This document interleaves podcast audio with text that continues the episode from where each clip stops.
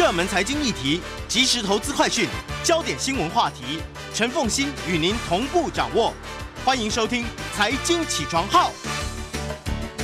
Hello，各位听众大家早，欢迎大家来到九八新闻台《财经起床号》节目现场，我是陈凤欣。每周选书早起读书，今天要为大家介绍的是先觉出版社所出版的《锁定小众》。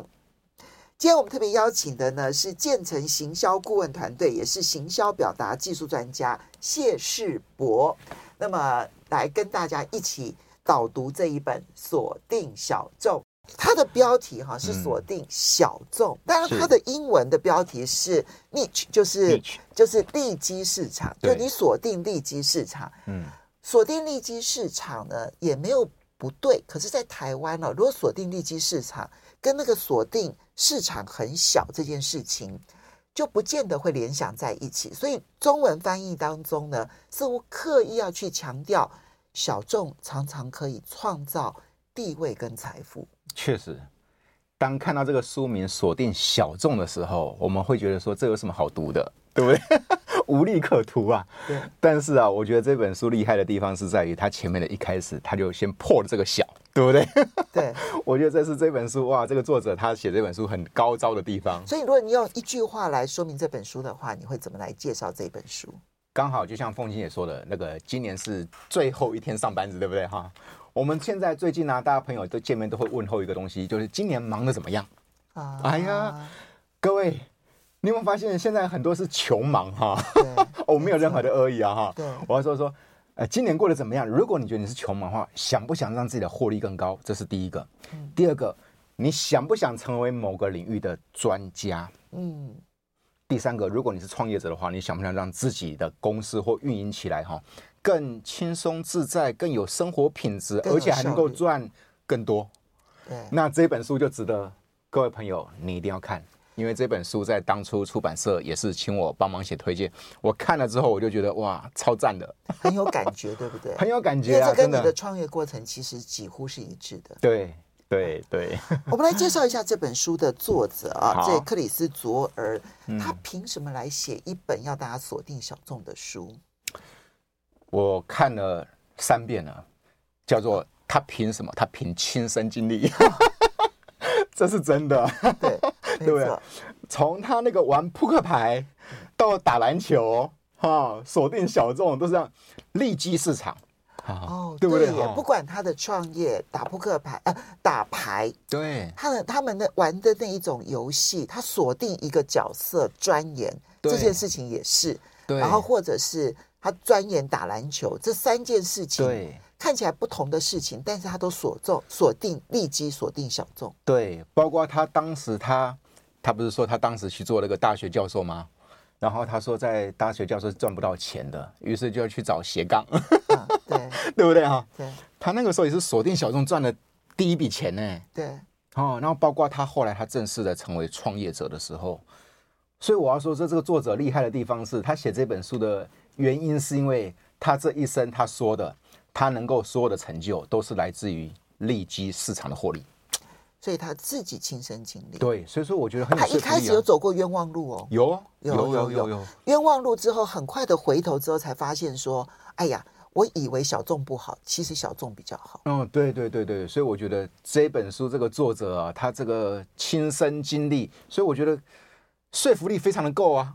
嗯 我们就先来看一下这本书，它它的破题也很好玩哦。他跟大家讲说，我先告诉大家利基市场的缺点是什么？对，你先想清楚。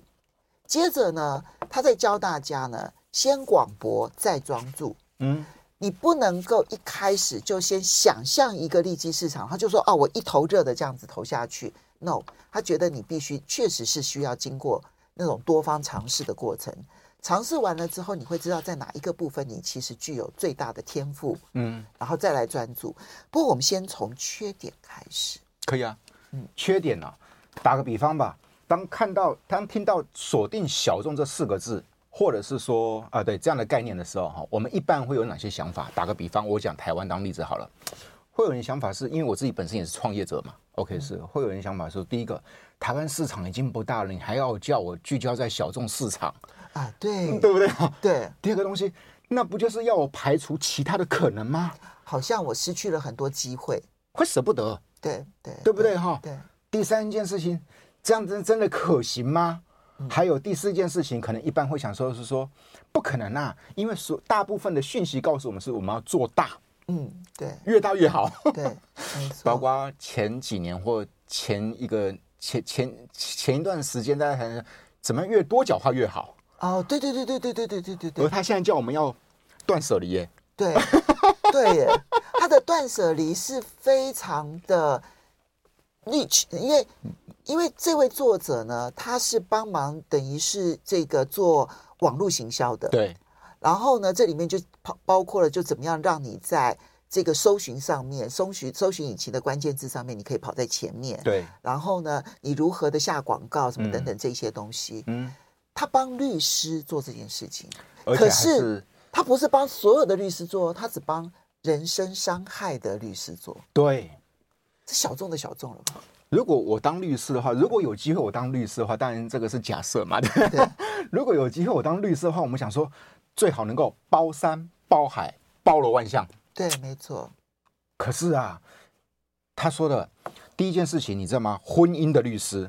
嗯，对，制裁的律师，智慧财产权，对不对？哈，OK，是刑事的律师，对，人身伤害保险，哎，人身伤害的那个律师，就事故，对，事故，对，它是完全不同的细节。事实上，在台湾也是，包括连气场都不同，哎，哦，对，对不对？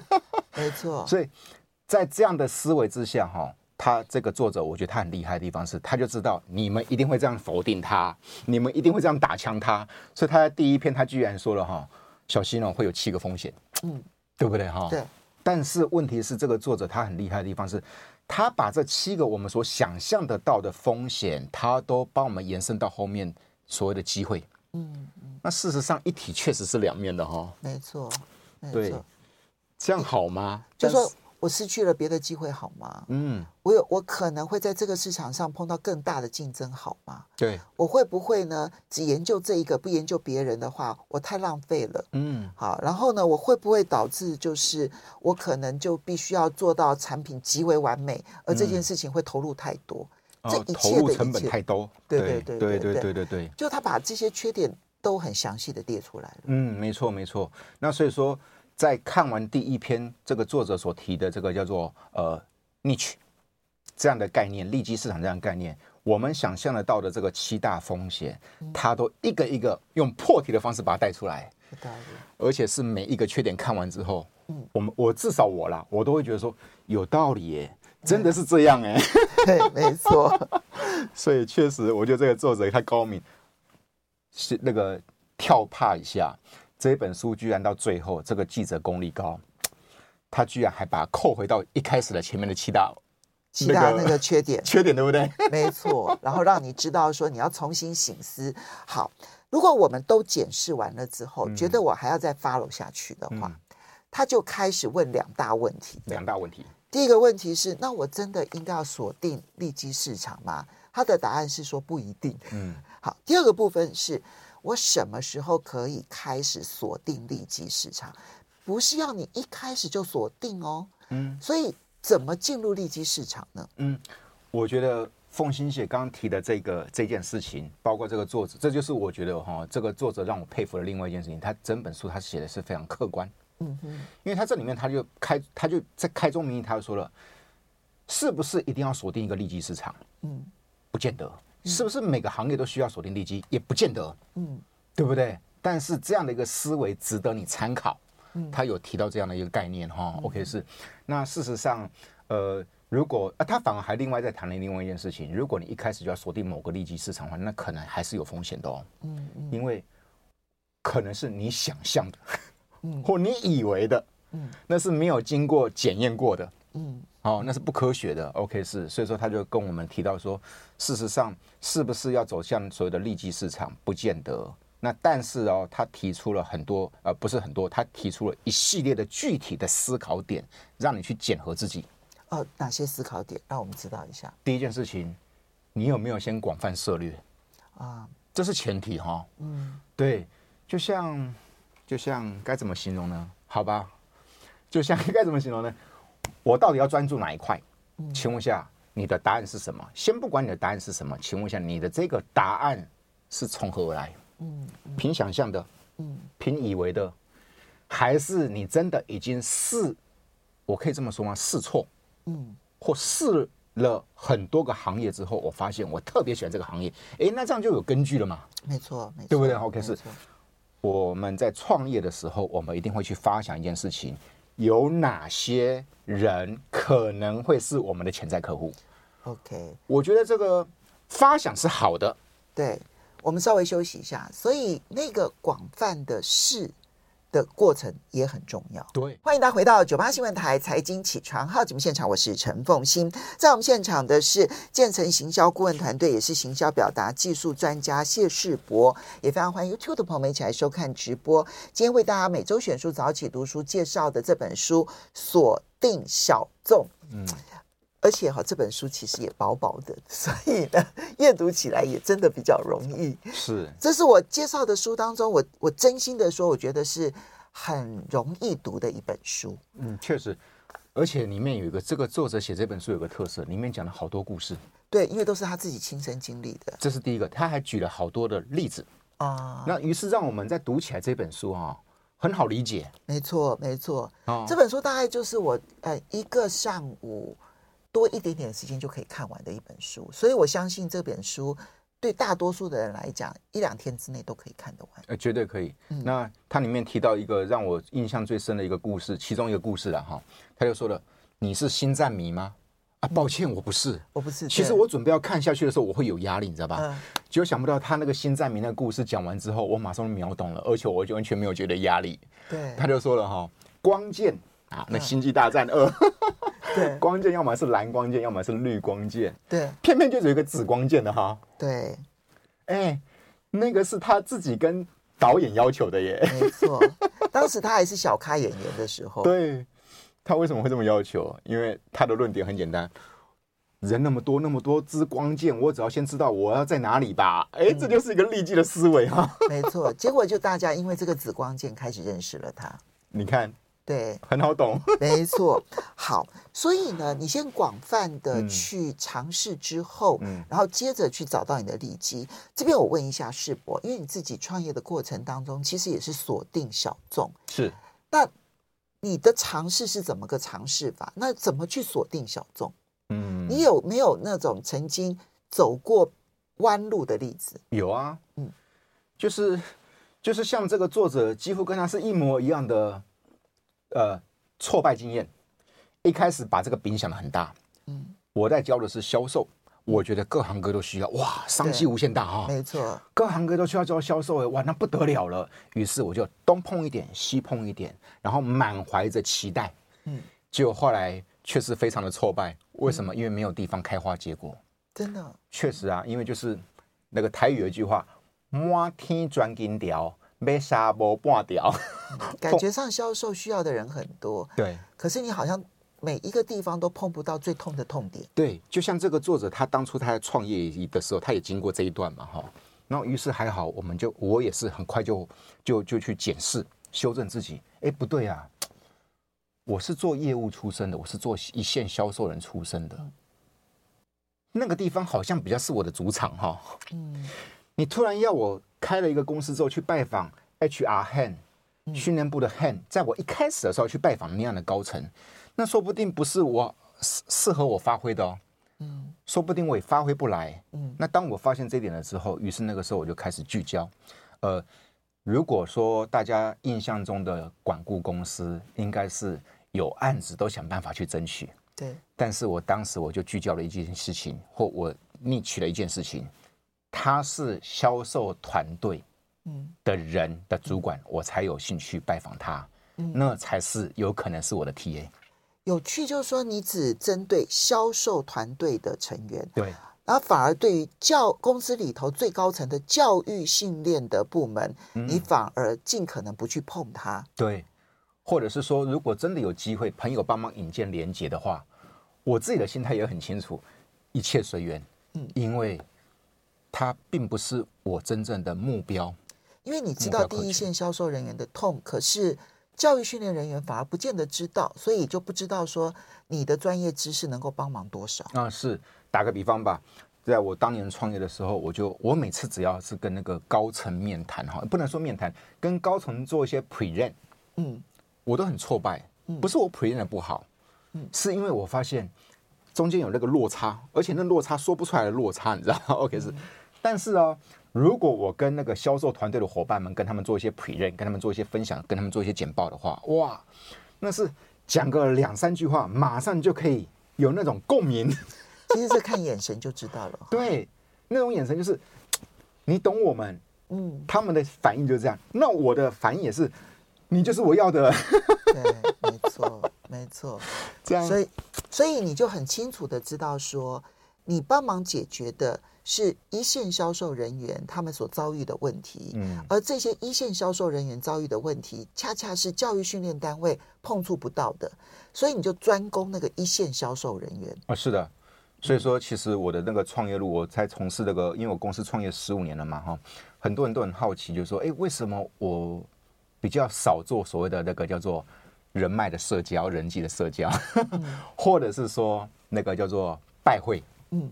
为什么我比较少拜会钱啊？反而我都是，因为我很清楚知道，那才是我的市场，销售团队。嗯嗯，对，那这就是我当初，呃，其实，在台湾哦，创业的成功率不高哦，蛮低的。嗯、对，他不到一成。对，风信友，我算幸运的了，人生第一次创业就能够混了十五年。嗯，然后在我当初创业的时候，刚开始还在摸索的时候，找不到所谓的目标客户或目标客群或那 niche 的概念的时候。瞎摸索了三四个月，然后从这本书里头，你才知道你当初不小心做对了什么啊？对，然后当就是跟作者一模一样的那个故类很类似的故事。嗯，当我聚焦在一个地方的时候，当我很清楚我的逆袭在哪里的时候，居然在我创业的第一年不到的时间，嗯，这个资本额就赚回来了。嗯，这个是，所以我们接下来其实就要来看，就是说，如果你经过了。广泛的尝试，你发现，在某一个领域当中，你怎么做怎么对，嗯，好，其他的领域你似乎都会碰壁的时候，嗯，你是不是就要去放弃其他的机会，然后专注在这件事情上面？可是专注在这件事情上面，它其实呢，你越专注，你反而必须要把你的训这个这部分的能力训练到在这个领域当中，那真的叫做 number one，没错。那这个专业知能到底要如何的训练出来？哦，这个作者这个部分呃专业力专业的这个部分里面，我觉得是更值得大家去自我提升，不断的自我提升的。就是说，你以为啊，打个比方，我以为我是这方面的专家，问题是我有没有这个真正的，我是不是真正的专家？嗯嗯、对。所以说，这里作者里面就提到说，第一件事情，你必须去研究你的客户啊，嗯，研究你的利基市场，嗯，你有没有跟他们和在一起？你有没有参与他们的大小事？嗯，因为如果你没有融入其中的话，你怎么可能看到他们不同的点呢？痛点呢？没错，没错，对不对？好，OK，是你要融入他们其中，所以一定要能应用。对对对，然后包括这个这位作者他提的一个地方，就是说你还必须去思考一件事情，说他们所在意的到底是什么？对对，某个领每一个领域的专家都能够做到一件事情，叫做直指核心。哦，对，直指核心，对不对？对，没错。那、那、那你能不能直指你的利基市场的核心出来呢？嗯，那我觉得那个是专业上面的一个修炼。这个作者啊写了一句话，我非常的认同啊。他说了啊，我们啊，你如果真的想要在这个利基市场成为专家的话，哈，你要付出别人不愿意付出的一切啊，时间，嗯，精力，嗯。这个作者他讲了他亲身一个故事，他跟他他学这个扑克牌，扑克牌才学一个月，一个月的时间他摸索了四万副牌组，哎，对，他当然先请教，他先找了一位很棒的老师，他朋友对，对，他的朋友刚好是那个德州扑克的高手，嗯，他就跟着他练习打德州扑克，嗯，啊，那因为电脑的帮助，所以呢，他们在短短一个月之内，他们就复盘了。一万呃四万副牌，四万副牌，你想想看，一个月四万副牌，一天他就必须要去玩就必须要玩一千多副牌，一千多副，真的，一千多副牌一天哦，对，一千多副牌，你就知道说那个是一个多么废寝忘食的一个学习。是，可是第一有师傅引进门，嗯，然后第二是这样的不断练习，他们去参加比赛，他当下就拿了第四名，二十三万美金，对对对对，我都记得，对，然后报名费还朋友帮他出的，对对对对对对对。他报名费才两百块钱，然后朋友帮他出一百块钱，就就赚了对分十十几万，十对对对，十就奖金二十三万，他必须要分朋友十十一万多。对对对对，嗯，这其实是我们该有的修炼。如果我们都想要成为某个领域的权威或专家的话，我们要投入那样子别人不愿意付出的精力跟时间。我觉得这是 一万个小时的练习，不是瞎练习啊，是在专注在你那个 niche。没错，他，所以我喜欢他这一部分呢、啊，因为一万小时的练习这件事情已经广为人知，但是一万小时如何练习，嗯，其实没有被好好的来讨论。当然，刻意练习有提到，嗯，可是这个如何让你自己的一万小时投入在一个利基市场里头，而且有你还要去请教别人，对，千万不要自己想解决，要跟专家学，要跟专家学。然后呢，同时你还要自己愿意投入，嗯，然后同时你还必须要能够随时应用，所以你有教育的现场，你也有应用的现场。哦，凤欣姐说的好，这位作者提到了一件事，你要很专专专注专业之外，哈，他提到一个更重要的，你要应用。风清姐，这个应用是不是就是实做的概念呢？没错，没错。可是我们都。我花一万个小时学，你觉得能够成为专家吗？不能，不能。他这个地方谈的是一万个小时，包含到应用，哎，没错，对，没错。包括像在现在那个叫做 AI 时代啦、YT 时代啦，其实知识根本不值钱了，对，反而值钱的是你那个历练、经验、经验值。对、哦，对。所以我们稍微休息一下。嗯，如果你真的成为利基市场的专家，你就可以加价了。马上回来，欢迎大家回到九八新闻台财经起床号节目现场，我是陈凤欣，在我们现场的是建成行销顾问团队，也是这一个行销表达技术专家谢世博，为我们一起导读先觉出版社所出版的《锁定小众》。嗯，我觉得不只是创业要锁定小众，我觉得我们每一个人的能力都需要锁定小众。那我一旦锁定了小众之后，我就可以。锁定小众不是说那我就其他的都不要管，然后所以我就可以很轻松，不是这个意思。刚好相反，因为锁定小众，你必须在这个小众市场当中成为 number one，你就必须要投入比别人多一万个小时的专注力，嗯，学习，嗯，然后不断的经验累积，嗯，累积到了一定程度的时候，你就可以加价了。怎么加价呢？怎么加价？呃，怎么加价？因为你懂他们的痛，嗯，所以你值得。我要说的说，他这个地方作者在提在叫做价值定价的这个部分里面哈，他倒是哈让我感触比较深的地方。其实第一件事情，你知道凭什么哈锁定小众反而可以获利更大吗？嗯，因为你深度的了解你的利基市场他们的痛处，嗯，或他们的需求，嗯，这是第一件事情。第二件事情是，这位作者他在书里面提到一件事情，就是说记得。你要相信你值得啊、哦！对这句话，我觉得对台湾特别适用，因为台湾人通常比较不太敢开口加价。嗯，可是他就告诉你说，你相信自己值得，你也去研究了客户，你带给他的价值是多少之后，你就敢开口了。嗯啊，这其实对我们可能对我们是一个挑战哦。嗯，因为我们比较重情吧。对对对，我们比较重情扣修掉，对对 对，OK 是这个作者在这一个这一个篇章里面，他提出一个挑战哦，哈，OK 是，你看哦，当我很清楚我知道利基我的利基市场，他利基客户他们的这些呃痛点的时候，我也有能力解决，而且我有足够的经验可以解决他们痛点的时候，请问下要不要涨价？对，因为我就算得出来我带给他多大价值了。好，我带给他一万块的价值，那你付我十万块。合不合理？合理。对，嗯。但是问题又有一个挑战呢。这个书里面记者作者他又提出了一个挑战：如果有人还是不买单呢？嗯，你锁定了利基喽，嗯，而且你也能够解带出相对的价值喽，超越他们的价值喽。但他不买单，那你怎么办？要要降价吗？他就只说出了这一点，他就说千万不要想说这个时候要退而求其次去降价。嗯，对耶，对不对？这是很不一样的想法。我们的目标，他谈了一个观念，很清楚的一个概念，我们要很清楚，我们是在针对我们的利基市场里面、利基客户里面去找到愿意买我们这样服务的人。因为我们的时间有限，我们卖的是时间，嗯，所以呢，时间的单位价值应该要提升。是，这是他不降价的理由。是，那我们台湾人可能就是，哎，这个我们台湾人就是比较会比较可能自信心没有那个那么强，那么强。这第一个，第二个，我们又讲人情。哎呀，风心姐都老朋友了，对对，没错，对不对？没错。所以说，不过我觉得他的涨价哈，其实是有两个原因。嗯，第一个原因是他研究了客户，知道客户得到了价值提升。这是前提，这是前提，很重要的前提。就是我们开高价的原因是这个，而并不是漫天漫天要价。对对对，不是不是不是。然后这里面还提了一个铁三角的概念。嗯，我喜欢这谈铁三角概念。我对第一件事情叫质量，优质，优质啊，优质。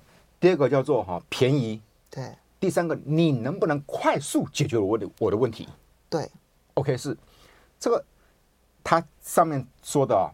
任何情况之下，不可能三个环都满足啦。没错，你不可能又优质又快速，然后又便宜哦。所以，如果你能够优质而快速，嗯，对方的感受好，你就可以不需要便宜。嗯，是，呃，我能够马上知道你的痛，嗯，情况下，这算不算价值？这算价值啊，因为我快速的知道你的痛点在哪里，而且我还有足够的经验快速解决你的问题啊。对对，所以在价值这个你要更有自信。难怪他提供提他，难怪他提醒我们一点，你要相信你值得。所以其实世博这边就要特别请教你了，因为你挑选了利基市场，刚刚讲到说很快速的达到对方的痛点，嗯，这件事情就是你在行销你自己的时候，哈。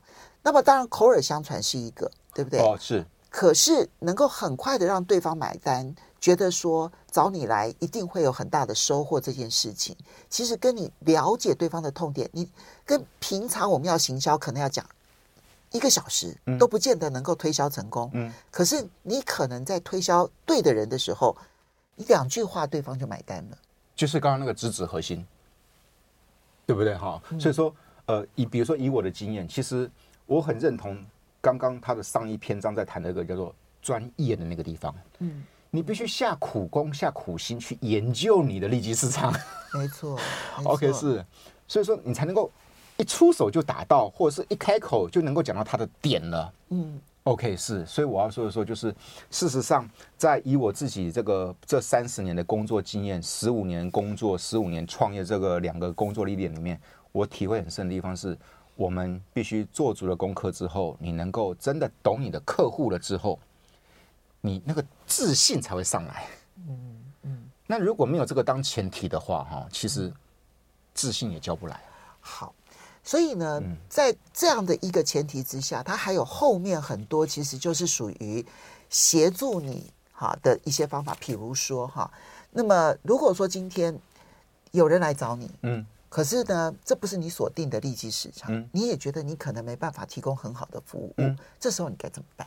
第一个，会给我的客户，会给我这样的客户，给他别的推荐，嗯，第一个我会如实跟我的客户报告，这方面并不是我们的专长，嗯，或这方面我们过去的辅导经验相对来说是比较少数的，嗯，这是第一件事情，嗯，第二件事情是把它会推荐给别人，给我周遭的我们。比如说，以我当讲师，我还有认识别的讲师啊。对，同意。我会说，这个你可以去找凤新老师啊。凤新老师比我在这方面，他比我还有分量，他还比我能够更能够胜任，能够满足你的期待。啊。但是很多人会觉得说，找上门来的业务不去做，太可惜了，居然把它推荐给自己的竞争对手，这样对吗？嗯，其实我不觉得对不对。那我自己三十年的经验来，我觉得这样子反而才能够赢得信任。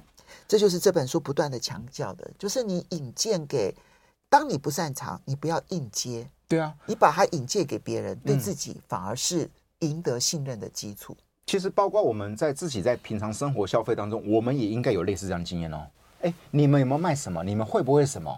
其实哦，优质的店家他会说什么？哦，这方面我们倒没有哎。对，你可以去找别人，或者是我帮你介绍，对不对？对，没错。可是有一种店家他怎么样呢？呃，没关系，这个我们也 OK。嗯，硬做。其实你感觉得出来的哈。嗯。那我要说说，其实我们自己也有这样的经验过，不是吗？是，没错，没错。所以，如何去赢得信任这件事情，是他不断在强调的一个重心点。嗯。好，那我们最后就提醒大家，就是在这本书的情况之下。你建议大家怎么去锁定自己的利基市场？这只有在这种销售市场适用吗？其实对我来说，我觉得在职场上都适用。嗯，就每一个人找到自己的利基点，然后努力深耕之后，如果老板不知道你的价值，你就去找别的老板去认得你的价值。嗯，我觉得这个对每一个人好像都很重要。这样的思维很重要。嗯，然后在在这个作者他在书里面提到有一个，我觉得蛮。蛮值得分享给大家。他就说，你要你广阔的那个涉略了之后，别忘了一件事情，你要去用数字、用资讯去盘点呐。啊，对，那样才客观呐。没错，没错，各个领域都一样哦。嗯，好，我觉得我这个做不了，我觉得利基我的利基市场可能是另外一个。那请问一下，你这个是根据是来自哪里？数据盘点，对不对？嗯，OK，是啊，是啊。所以你在第一线的销售人员训练完了之后，他们以后的业绩也会成为你盘点的一个重心点吗？哦，绝对会，绝对会。然后包括像这位作者，他在这个就是到底那你以为的利基市场，到底是不是你的真正的利基市场？他在这个地方，他提出了好多非常具体的几个 Q 问几个问句啊哈。那请问一下，第一件事情，谁是你的客户？对，对不对啊？好，OK，是那。哪些客户给你带来最大的收益？好，时间的关系啊，非常。